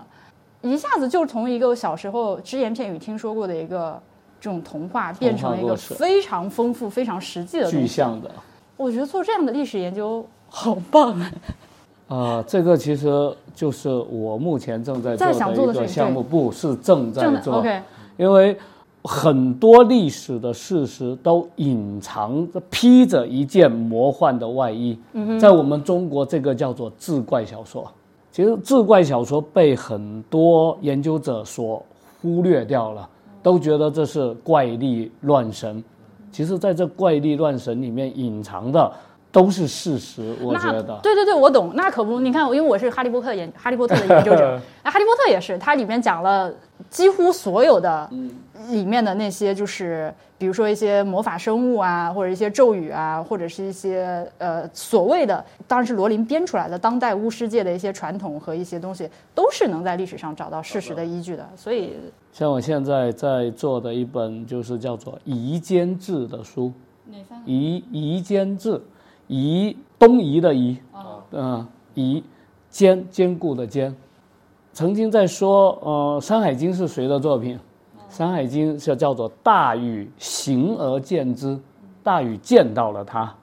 然后呃伯夷明之，伯夷为这个事情命名，命名。然后夷坚这个人知道了，就去把它做了记录，这就是《山海经》的一个来历。所以在到了宋朝的时候，有个叫做洪迈的人，他用了自己六十多年的时间，收集了当时宋朝的五千多个故事，把它编辑成这样的一套四百二十卷的煌煌巨著。呃，但这个人是什么人呢？他写了另外一本书，叫做《龙斋随笔》。《龙斋随笔》这是毛主席最喜欢的一本佐证的书，他可厅堂，可民间。就这位洪迈，他的父亲叫做洪浩，是被称作宋代的苏武，因为他出使金金国，在那边被留了十五年，最后才回来。他的两个哥哥，一个叫洪尊，一个叫洪阔，都是宋朝的宰相。他自己本身也是参知政事，是副宰相。就这样的一个地位的人，他做的不是二十五史的那种，也就志怪小说去了。也也不是。我觉得他的心里面没有把这个当做志怪小说。他的这个《夷坚志》的故事里面无关，也不能说无关了、不是为了去说帝王将相，他记录的就是五千个宋朝的时候发生在我们的身边同时空如果平行的这片土地上面的人们真真正正的呃生活。可是有很多故事有那种鬼怪，有道术，有嗯谶语，有各种灵验的事情，所以历代是把它当做呃志怪小说去对待，而且甚至是一种忽视。可是，在那里面，我们可以看到，比如一个读书人，他要进京赶考，一路上他会遇到什么？他走陆路会遇到什么？在哪里住店？可能会遇到什么事？他走水路会遇到什么事？到了京城考试的时候会遇到什么事情？然后中了进士之后，他会去哪里做官？做官的时候，他什么时候升官？这些什么时候回东西是有史料乡复职？价值的。当时的人们用的是什么，吃的是什么，一路上他走到哪里吃的不一样的东西，这些都是特别有价值的，而是我们的那些无论是二十四史还是二十五史的正史里面完全忽略的东西。而在这里面，我找到了，目前找到了一百多个和泉州相关的故事，我现在要把它们找出来翻译，用我的方式去延伸、去讲述，然后把它们集结成册。辛苦您了，我只能说 这个事儿太费劲了。呃，很有意思。我从一八年接触到这本书之后，呃，其实这些年一直也有，嗯，用自己的方式去把它讲述给更多的人。但现在就想着说，既然这么有兴趣，而且觉觉得他们嗯很有价值，那就把它系统的都做出来吧。嗯，我的同学们组了一个组委会，一个班子，二十八个人，班子，大家就分一人一百多个故事，因为本来是有五千多个故事，但是历代遗失了非常多，目前只剩下两千九百九十八个故事，大家一人分一百多个故事，呃，细细的盘查哪些是跟泉州乃至福建相关的，然后我们会在挑选当中，呃，最最有意识的去把它呃做出来吧。这是挺好玩的啊就这种事情，像我这种拖延症患者是不可能完成的。就是我任何一个事情都要说好几年才能干。像我们这种，就是几个月前说要录泉州节目，几个月之后我就回来弄了，这已经在我的人生中属于非常罕见的事情，真是，是效率极高的事情。你要不要回家做饭？你们家谁做饭？呃今天我妻子和我孩子要去看狙击手，嗯，而我等一下七点半，呃，我会有几个面试，面试新一期的学生，就要要报一茶书房的班哈，要面试的，是要不面试的是不是来就不是给钱就行了，嗯，因为每次我们只收十二个人左右，但是报名的基本上都超过五十个。都是些什么样的人？就最后成为你们学员？呃我们的学员里面，从十岁到七十岁都有，然后对泉州感兴趣的人，里面有比如啊、医生、老师、警察、记者，像有那个农行的工会主席，然后街道办事处的主任，场域非常大，然后有自己做生意的，还有全职的家庭主妇，太多了。有很多是新泉州人，但真的就像我说的，新泉州人对这个城市更有那种热情，那样的心去了解，而老泉州人心里就想着说，我生活在这个城市，我有什么对，不了解？说起来，那个明天我们吃饭，青马能来吗？后天，嗯、后明天可以，后天后天对后天，哦。后天。嗯，也因为我可以明天先吃，因为我非常喜欢他，我还蛮想介绍你认识一下他的。就那个记录可以啊，可以啊，当然可以。而且她就是和老李的一个很大区别，首先她是个女的，然后她是个外地人，然后嗯，她的视角可能比我更客观，客不客观？因为我觉得她现在也不客观了，呃，对对吧？嗯但是呢，但是至少不太一样，嗯，而且我觉得她就是我我之前我回去之后，我就把新马的那个朋友圈里面的很多照片给波比看了，就是她起码就是一茶书房的合作者。嗯我再来补充一点关于泉州好吃这件事儿啊，相信有很多朋友都听说了，泉州是一个非常好吃的城市。呃，我我说一句冒天下之大不韪的话，我觉得泉州确实是好吃的，但是呢，没有那么好吃。呃，如果说一定要给我心目中就是中国最好吃的城市或者说地区排个名的话，呃，比如说像这个广东顺德那边，就是那那一块儿那附近，或者是像成都周边，包括像什么乐山啊、自贡啊这些，呃，以及我去年在东北发现延吉也是一个东北的美食高峰。我觉得如果是和广州周边或者是成都周边相比的话，那泉州没有那么丰富，而且呢，泉州的食物它。很少有就是泉州独有性，它都是闽南食物。呃，这个东西你可以分两面说。呃，泉州本身它作为一个城市精神和城市文化，或者城市的基因就非常兼柔并蓄的地方，它是属于泉州，它是属于闽南的一个部分的。你能在泉州吃到的，不管是像面线糊啊、咖喱牛排啊、呃这个粽肉粽，或者是一些呃肉燕这种东西，他们不叫肉燕，他们叫什么来着？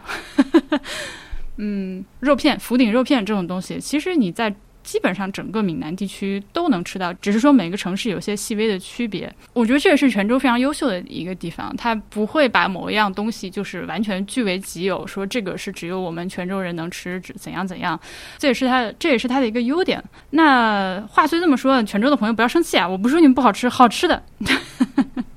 只是我不想把大家的期望拔得不切实际的高。那我跟大家说说，我觉得有哪些好吃的东西啊？虽然我们其实在这个录节目的过程中，呃，只言片语的也提到过一些，但是呢，我相信肯定有些朋友他最后不会去买那个来去泉州小系列嘛。那我就把呃我吃过之后觉得很值得大家去尝试的东西，在这儿跟大家提一下。呃，一个是姜母鸭，那泉州的姜母鸭是很出名的。呃，姜母鸭呢，它是姜母鸭这么断句，姜母指的是老姜的意思。鸭子呢，用的是呃泉州本地的鸭和这个南美来的番鸭的混血鸭，而且呢，一定是要用这个月龄比较小的母鸭，呃，所以呢，你也可以说它是姜母母鸭这么去理解。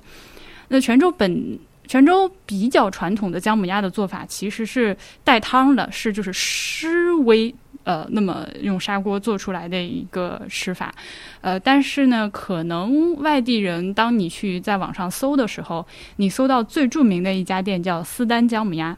哎呀，咽口水，呃，然后斯丹姜母鸭也是可以网购，就是真空包装，你自己到家拿锅热一下就能吃的，也很好吃。那这个斯丹姜母鸭呢，就是不带汤的，它直接不加水，靠这个鸭子本身的这个汁水和油脂。把这鸭子给煨熟，所以最后吃起来呢，就是呃焦焦的、干干的那个口感。呃，但我提醒一下，这玩意儿特别咸啊，就是 非常下饭，所以呃你要做好准备。关于它呢，我们在第二集节目《里城区巷子》里面有在展开过。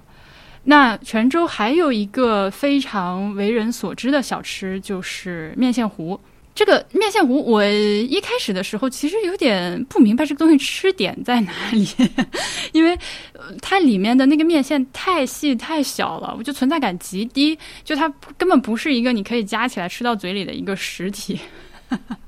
但是呢，如果你找对了店，它会非常非常的鲜美。呃，比如说你可能会看到比较著名的像国仔面线糊、水门国仔总店，我就非常非常的不推荐，这绝对是个游客店。那相比起来呢，我在一些当地的朋友推荐之下去吃了像婷婷面线糊或者是后城面线糊，其中呢这个后城面线糊还上了《舌尖上的中国》的，那也就明显要比那个国仔好很多了。就，但是我这趟。吃到最好吃的还是这个老李给我推荐的一个叫做罗记面线糊的，我会把链接加上啊。呃，然后这个地方你去了之后报老李的名字，你可以额外点一份这个菜单上没有的爆炒猪肝儿。我一开始听老李跟我说的时候，我以为他是吹牛，但没有想到这个人真的，你确实在很多地方提老李的名字，他就是到处都有人认识他，就很恐怖。Anyway，那个猪肝真的炒的是哇。外面油炸出来薄薄的一层脆脆香香的壳，然后还有还有还有葱油的味道，真的是绝味。呃，而且呢，面线糊，对，刚都忘了说，呃，它其实吃的是一个，它是一个稀汤，然后里面稍微有一点细细的面线，然后同时你要加浇头，呃，有很多种各种各样的浇头可以配，呃，什么大肠啊、大肠套小肠，非常非常的丰富，而且你作为一个外地人。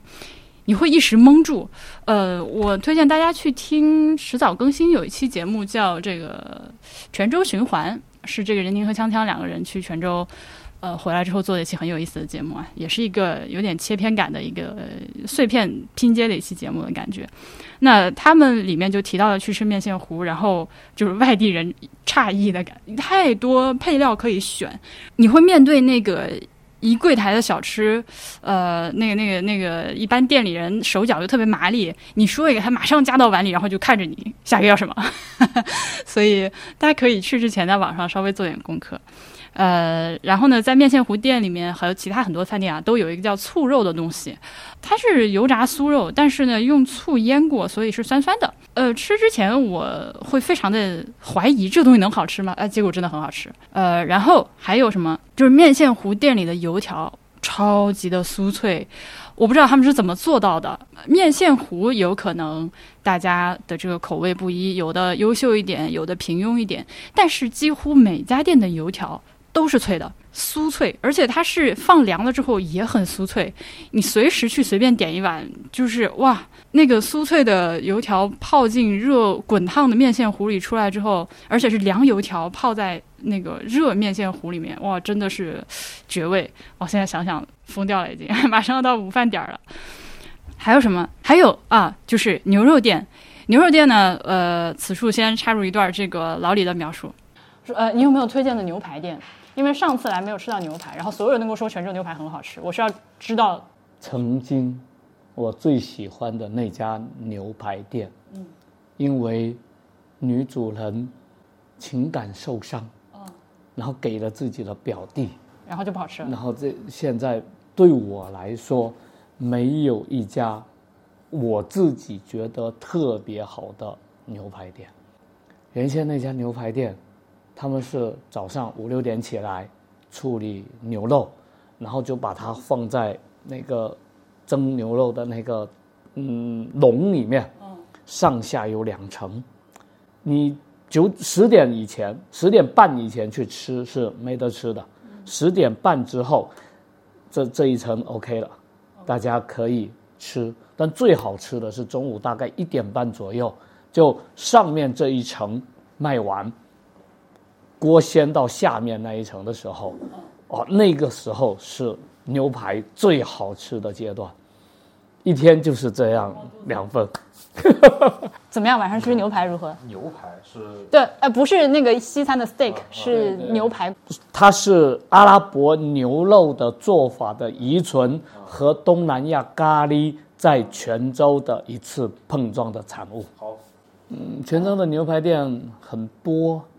但现在真的让我说出一家我一定推荐的，还真没有，因为都被伤透了心了。我那个好，老李不是说没有什么要吃的吗？呃，没有什么他特别想要推荐的吗。我跟大家简单推荐一个吧，就是叫阿波牛肉店。如果你住在泉州万达附近的。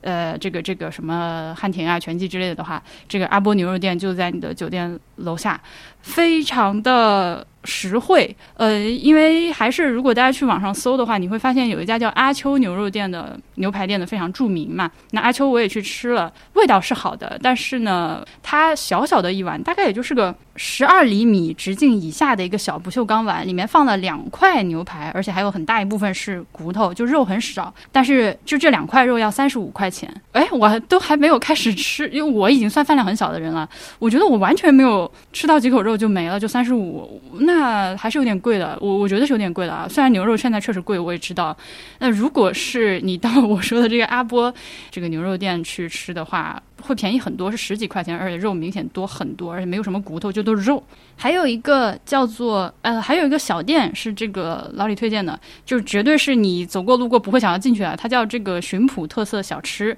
里面卖的是这个巡捕人巡捕人家的日常，就是家常菜。呃，非常的清淡鲜美，然后各种这个呃，就你可以点一个蟹肉饭，再加一个马鲛鱼羹，尤其是在炎热的天气下吃这个清淡的饭菜，就是非常的顺，呃，口味也非常好。然后老李说呢，这个菜的口味就非常像他母亲自己在家会做的东西，呃，我也很推荐给大家。然后再推荐一个。烧肉粽吧，那烧肉粽其实有很多啦。烧肉粽我吃了一个叫做侯阿婆烧肉粽的，在钟楼那边。我估计可能会有就是吃的比我吃的更多的本地的朋友，就是会提供一些其他的选择啊。呃，因为我吃的我就只吃了这一家，那是好吃的，但是对我来说它有点腻，因为首先它那个肉粽特别大。我点的时候我还特地问了一下那个收银的大姐，我说您这个肉粽会特别大吗？因为我想如果对吧，如果它是一个小粽子的话，我可以再配碗面。结果。他跟我说啊不大就那样，结果我点上来，我跟我比我手掌还要再大一些，就是手心儿的那个手掌的部分还要再大一些，瓷实的不得了，里面又有肉，然后它上面浇了一个沙茶酱，然后那个里面的花生啊口水的存在感非常强，所以就很浓香。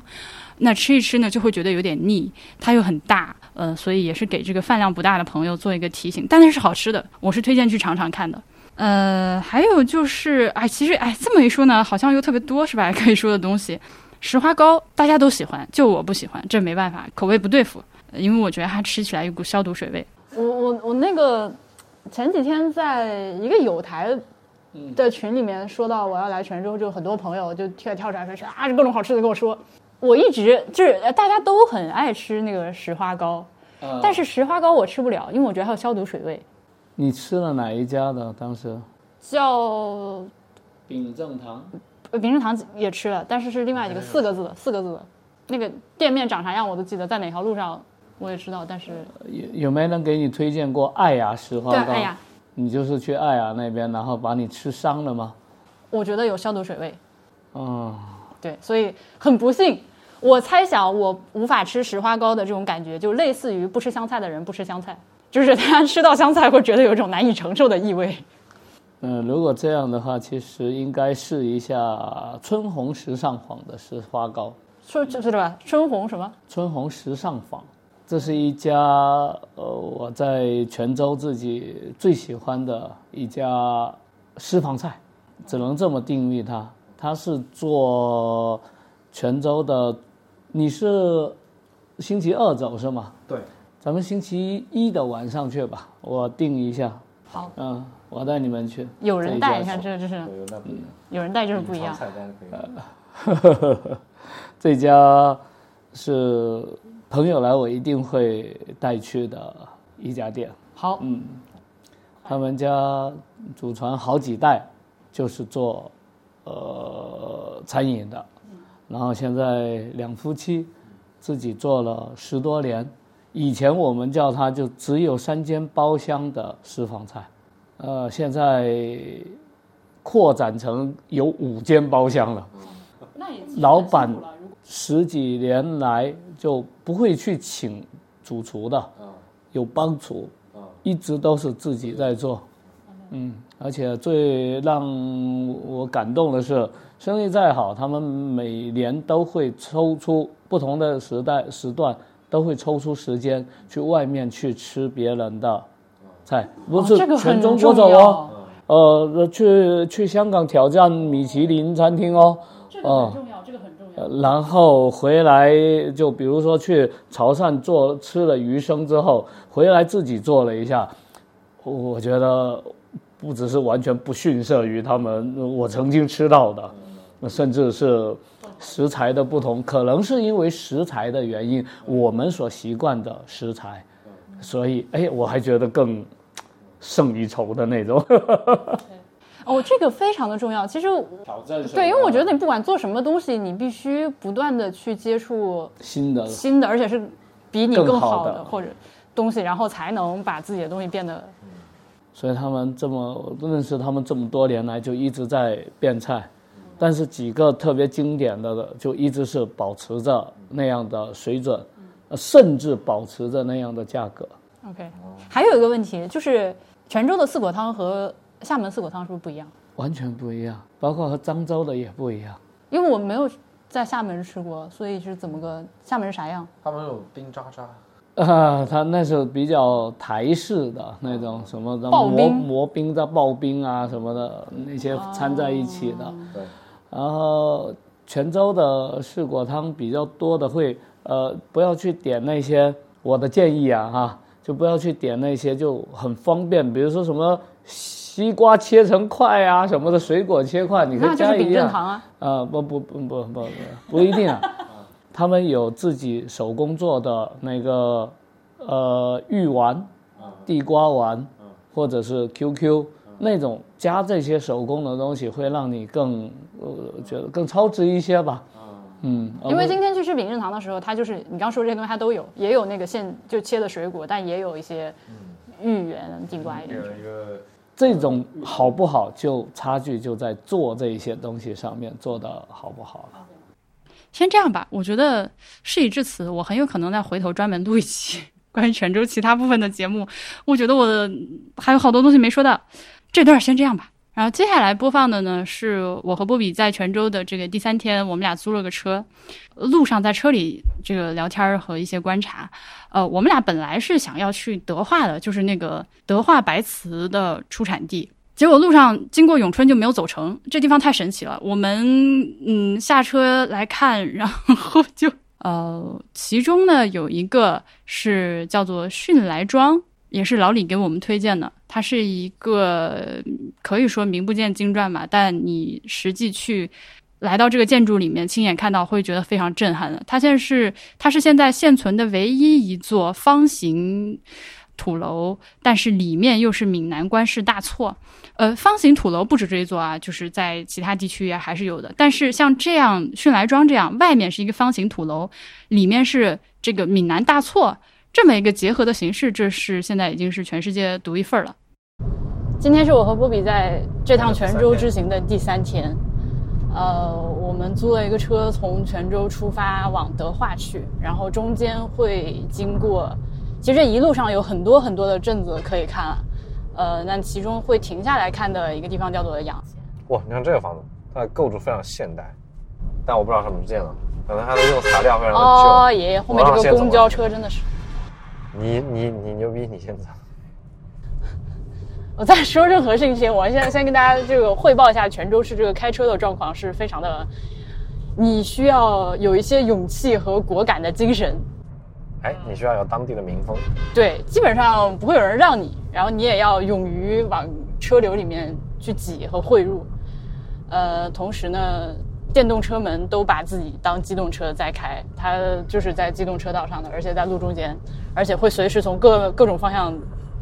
突然冒出来，非常的可怕。有一个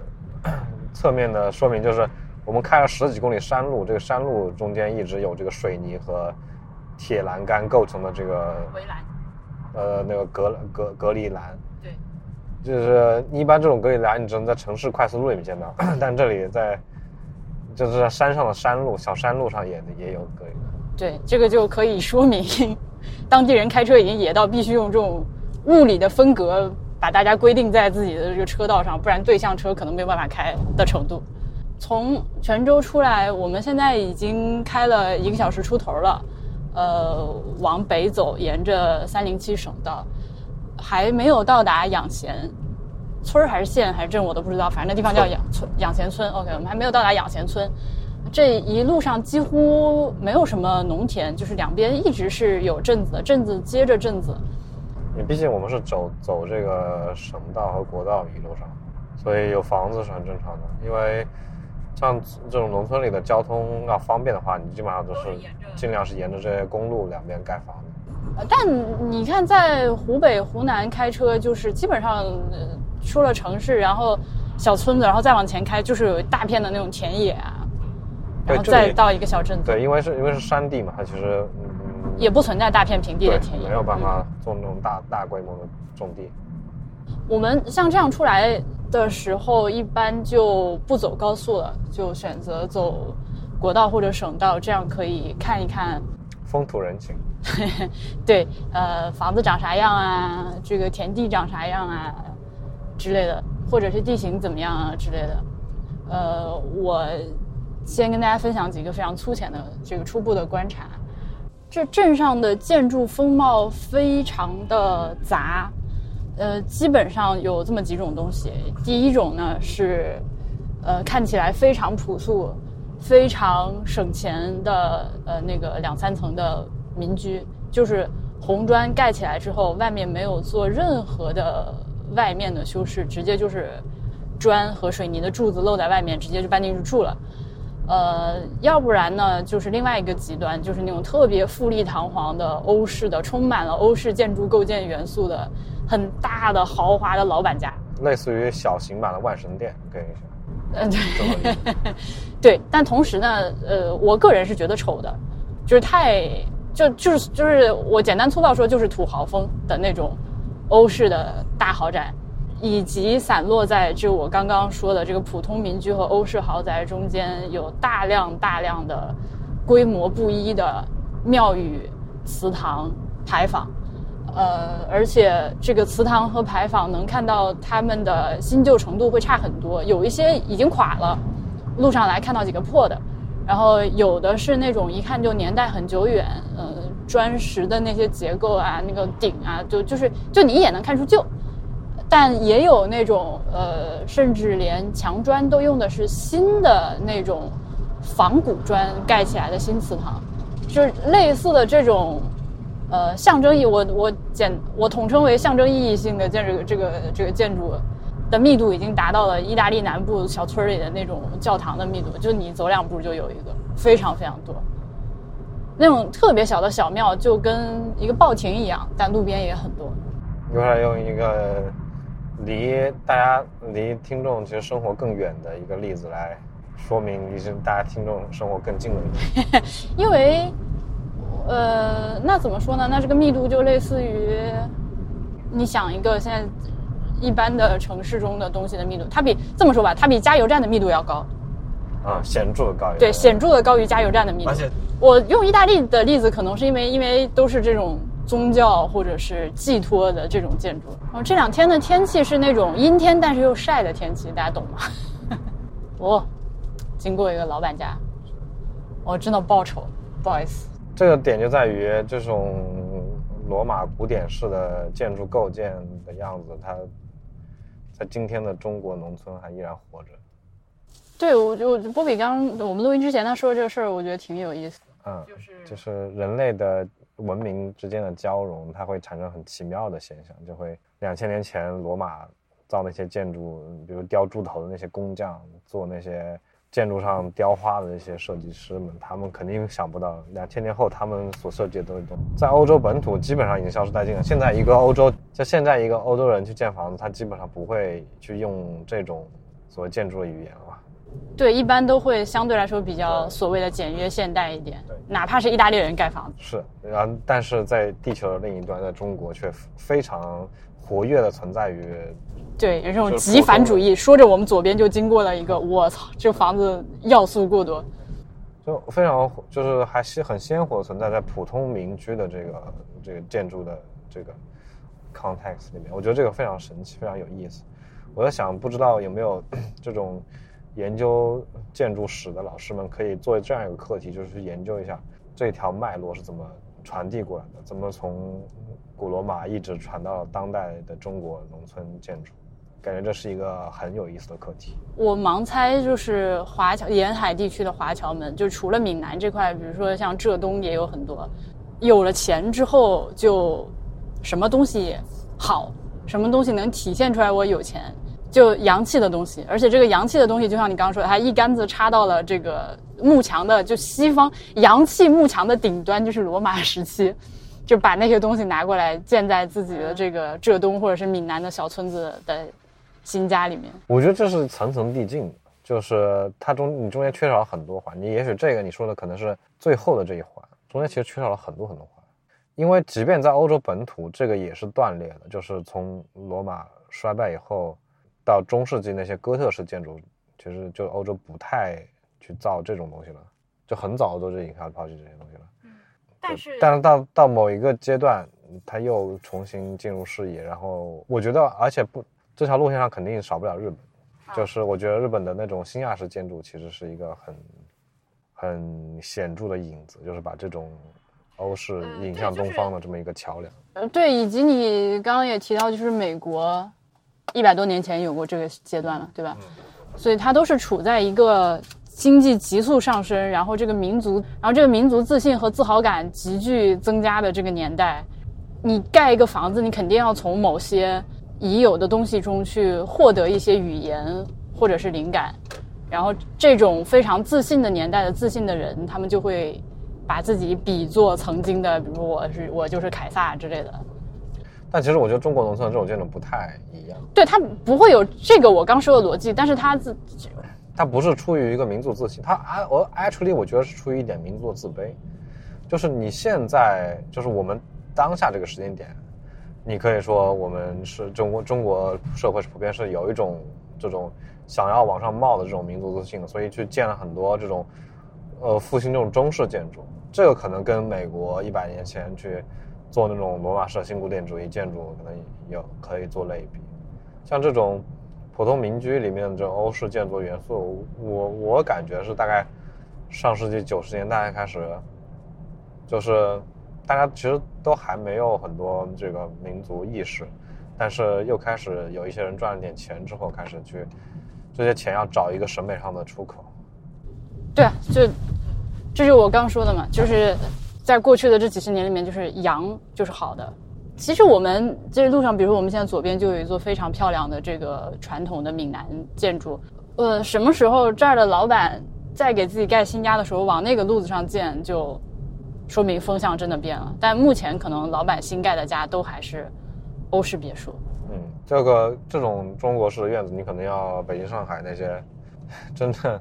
就并非新富，就是可能富了好长一段时间，而且真的是很有钱那种，然后他去回归去找这种中国式的审美的时候，他可能会想要给自己给自己盖一个种中式院子，而且你能明显感觉到这种变化。九十年代到两千年初这个阶段。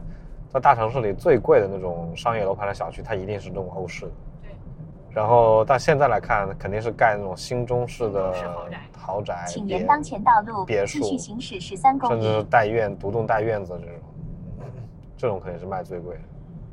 我们路上还看到很多那种就是特别旧的民房在使用，当然这个是包括泉州城里面也是的，就有些，呃，说实在的，看起来已经到了危房的地步了。哎，这就是危房。对，它就是危房，但还是在日常使用中的房子。这个从泉州出来往北开的这一路上也有很多，就是那种超级老的照片里面那种清末的房子的感觉。我估计，我我们如果真的去问这个房子是什么时候建的话，我我觉得它可能是二十世纪初的东西。我当时，我昨天在那个那街巷里面逛的时候，我就觉得泉州这个地方。真的很适合建筑师们来好好看一下，它里面的这个兼容并蓄的元素真的太多。对，没错，我我你看，所以我就说泉州这个地方它好就它好体现在哪儿呢？就是来一个就服一个。我上次自自己一个人来的时候，呃，经过一些小街巷，然后这些小街巷正在。进行着那种就是统政府统一组织的翻新工作，可能就是比如说这一条街里面老房子实在是太多了，它确实不能够满足市民们的这个现代的需求，你这个挤排水啊，呃，包括房子本身结构的安全问题，所以能看到大量的房子在重重修重建。呃，但是呢，我就呃，所以我在这个过程中穿过那几条巷子，就可以看到一个完整的时间剖面，就是有那些老房子、危房子，也有刚拆过的，也有正在施工的，然后有这个是已经施工好的。让我觉得很欣慰的是，虽然这个房子重建它显然要不可能和原来一样了，但是它会从使用逻辑上保持一致。这么说，嗯，比比如说，呃，这里这个小街巷上，大家经常能看到，呃，人家直接把这个就门户大开，然后一开里面就是客厅，它这个临街的这个这个这个客厅就是所有这个亲朋好友邻居来了坐下就是要泡茶的，呃，那么新建的房子翻修之后也没有把这个改成城市里的感觉，比如说进来有个玄关啊，隐私性非常高，它也没有，它继续延续着这种生活方式的语言，暂且这么说。呃，同时在造型上，它也尽量的去，比如说使用泉州本地的那种特色的花砖。呃，门楣上新建的房子也要继续写上自己家的这个郡望堂号，或者是家里的那个 slogan，那玩意儿叫啥我也不知道。比如说我看到有人写“风华正茂”，而且不止一家写“风华正茂”，我觉得挺好玩的。就是它它修完了之后，这个房子 未必长成原来那个样子。事实上，绝大部分的房子并不长原来的样子，因为原来的样子是什么样呢？是一个，呃，可能是多进的小院儿，呃，红砖砌成的墙，然后是这个坡面的中式的屋顶。但是重修过的房子呢，基本上都是，呃，两三层的这个现代的民居了。但是在这个现代的民居中间，又保存着很多原来的一些元素吧，比如说外墙的这个砖会用呃泉州特色的一种花红砖，呃，今天很很少有人再去用那种真正的那个老式的砖了，他们会用那种就是仿制的，呃，其实那个花纹是画上去的那种，你如果离近看会看出来就那种贴皮的瓷砖，但依然要保持这个样子。窗子上面那个横梁叫什么？窗楣。窗楣上会呃有一些雕花呀，我觉得，而且它就是能够看出来各种不同文化的建筑的一些元素融合在一起。嗯，是的，就是泉州那些房子你，你你又能看到欧洲式的建筑的一些元素，又能看到中国的建筑，啊，同一个房子里面，还有南洋风，你有可能看又看见非常东南亚，非常非常南亚印，甚至印有一点印度感觉，呃，非常的杂糅。然后，如果你是一个建筑的爱好者的话，你就会在这边感到非常惊喜。对，那我们右边经过了一个房子，它就是砖房，三层砖房，建完了之后，外面没有贴任何东西，但是呢，有几根巨大的罗马柱子。对，就罗马柱这个元素，它是要强过所任何建筑外外立面装饰。哎，我真的很想拉一个罗马时期的建筑师拉到现代中国来，让他看。你看看，看看你的成果在未来的延续。哎，我觉得就是光是这个啊，泉州这一带的建筑的砖和石这两个材料的融合，就值得好好的研究总结一番。我看了好好几种这个融合的方式，哎，真的是很精彩。刚刚你说到的，呃，体现了很多建筑元素融合的房子。昨天给我留下印象最深的是青龙巷里面的两座，一个是黄雪珍民居，这是呃，它里面没有办法进去参观啊，只能看一下外面的这个门脸儿。这是一座四八年，一九四八年建的房子，它的元素非要素非常的丰富。呃，它在这个迎客的面向大陆的门脸儿这块有很复杂的闽南地区的这种红砖砌成的万福纹，就搬开的那个纹，然后上你知道这个东西，对，就是哎，我呃。哎，真的也是一时语塞，就很很太太丰富太精彩了。就是这个地方虽然它如此的杂糅交融，但是每个每一个族群的特色都还是非常鲜明的。嗯，你让我说完刚刚那个啊，房子。你说你说，然后在这个上面呢，又有砖雕的云纹，然后这个云纹上呢还涂了青金石的那个蓝色的涂料，然后再往上呢，屋檐儿以上它是用的水刷石和砖砌两种结构做成的一个非常复杂的图案，中间有一朵梅花，五瓣花或者是桃花吧，但我猜是梅花。然后中间这个梅花的花心的部分是颗五角星，然后旁边也装饰一些五角星，就是有一些在这一个门楣上面出现了 Art Deco，然后苏式审美，然后这个这个古罗马式的卷草纹，所有这些东西是用水刷石的形式出现在一个建筑建筑的这个门楣上面的。呃，再结合到它的年代是四八年，所以我想这个五角星应该是代表着当时的一种政治和社会风向的倾向。呃，这房子现在已经裂了，就是它这个外立面已经出现了很多看上去非常严重的开裂，所以很不幸也不可能进去看看。呃，另外一个昨天我看到觉得很厉害的房子，门口写着陇西演派，它是现在的一个轻骑，它是现在的一个骑行俱乐部，呃，也是当初的一个大华侨商人回来修的房子，但我不好意思没有拍到它的这个名牌是那个名字人名叫啥我忘了，这是青龙巷五号，大家应该搜一下就能找到这是谁家的老房子。它就是一个南洋风的大宅，也是呃门口有一些这个非常复杂的印度的那个象头神叫甘尼士对吧？呃的这个彩釉方砖特别复杂，然后从侧面往后看能看到它是一个大概两三层的好几进的一个大宅，苍白波比这语言太苍白了。是，我觉得所有人都应该来去来一次选择。哇，这是个啥？我操，这是个啥？咏春白鹤拳，无烧野拉仓。我 what？是不是音译的方言？我觉得我们这个就是刚刚开车的这一个多小时，有好多地方我都想停下来看。是的，就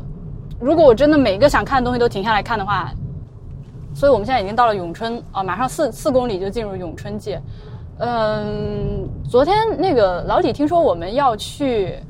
德化的时候，其实他露出了一些意外的反应。呃，好像在他看来，德化不如咏春。不如咏春值得看。咏春说是特产是香，就是烧的那个香。呃，对他当时问的时候，我就说，因为德化窑的这个瓷器，我们俩在其他很多地方都见过。呃，我，这个逆行的车是啥？德化这个名字已经深深印印在我们俩心中了。对，就德化它很出名，所以作为游客肯定是首先呃想去德化看一下。就永春，尤其是生产香这个东西，确实是和我们生活也没有什么联系，咱俩也不是烧香的人，所以真的不会说因为一个地方的特产是香烛就决定过来看一下。我们还有两分钟即将抵达养贤村儿，这个是老李听说我们要去德化，推荐路上来看看。他说有一个土楼，土楼，而且是外面看起来是土楼，但里面是一个闽南官式建筑。很神秘，不知道能不能找到。对，同时它没有确切的定位，所以我们只能他说就在大路边上，我们只能在养贤晃晃看看。现在这个村已经完全被改成改造成商业楼盘，就没有了去，已经没有村的样子了。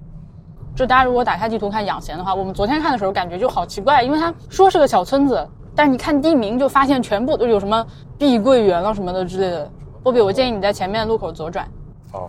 然后就到了那个地图上写永春土楼的地方。好所以我们看地图就很难想象，在这样一个地方怎么会有土楼啊之类的东西。我我们刚来的路上还经过一个酒店，叫泛华酒店，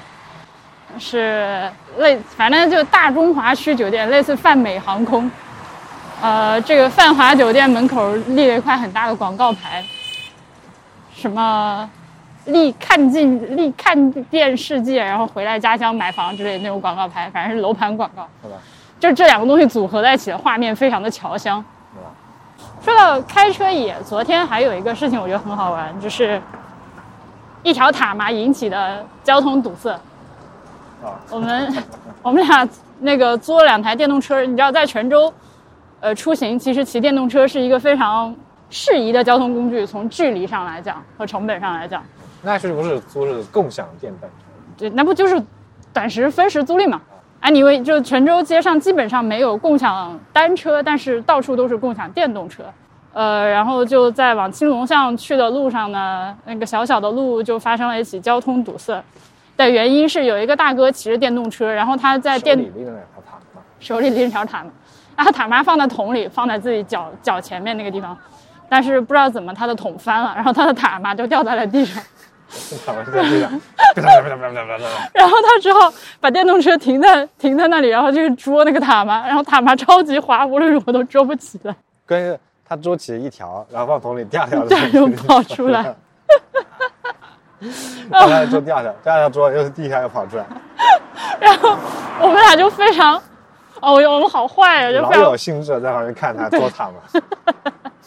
而且他还要忍受后面的汽车在不停的哔哔哔哔，对，他就他就捉他们，然后旁边的大姐也笑得好开心。给大伙儿一个建议是，如果你要来泉州玩的话，可以带两样东西，一个是头盔，还有一个是无人机。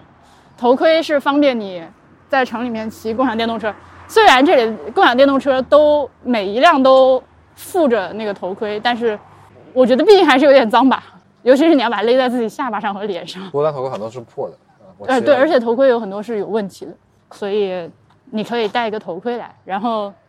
无人机的原因是有很多东西，他们这里的建筑密度极高，就民居的密度极高，有很多东西就是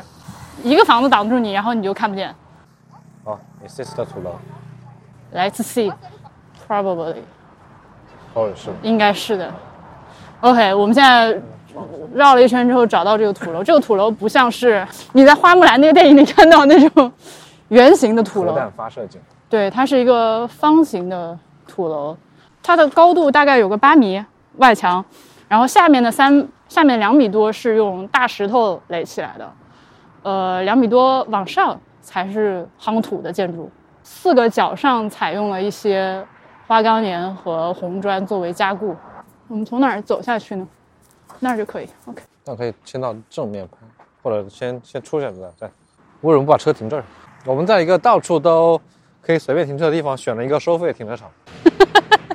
啊，旭来庄果然，旭是训，呃，那个训位八卦的训位的那个训，三个字，训来庄。啊，它只能从两边进，它没法从正面进。OK，但我们可以到正面拍个照观察一下。我操，对面也有点东西，对面那个房子。啊，对面应该就是他说的那个阴客阳客。啊啊，对对对对，两边。Let's go see see。Let's go see see。Let's go see see。这确实看起来很像那种佣兵自重，随时可以跟人打仗的样子。面对着外面，就是离地已经有五六米高的地方，有一排小窗口，感觉很适合往下放箭什么的。那墙上这些洞是干嘛的呢？不知道，可能老鼠掏的。有可能吧，可能是鸟掏的。哦，这还有供水系统、排水系统这种。啊，就是水沟，有很多小说和电影里面工程就是正门打不通，就派一个小队奇袭水沟。啊，我们现在来到它的门口，它门口有一个平面图，然后上面标注着哪些区域是低风险地区，哪些区域是重大风险，什么你不要过去。还有每个每个房间有什么有什么危险，他会给你写清楚。嗯，触电、火灾、坍塌，我们真的要进这么危险的地方吗，波比？当然来都来了，不进吗？Let's go！你看它门口这两块石头，感觉是本来是其他的用途，然后放在这里。嗯，这里有一个训来庄，又名山梅土楼，盐官林幽凤，建于清乾隆丁酉年（一七七七年），坐北朝南，平面呈回字形，共有房子九十六间，占地三千一百平方米，外围为二层楼建筑，通高九点五米。OK，我们可以绕一圈，按照它的游览路线指示。它这里的红砖的颜色要更深一些，就是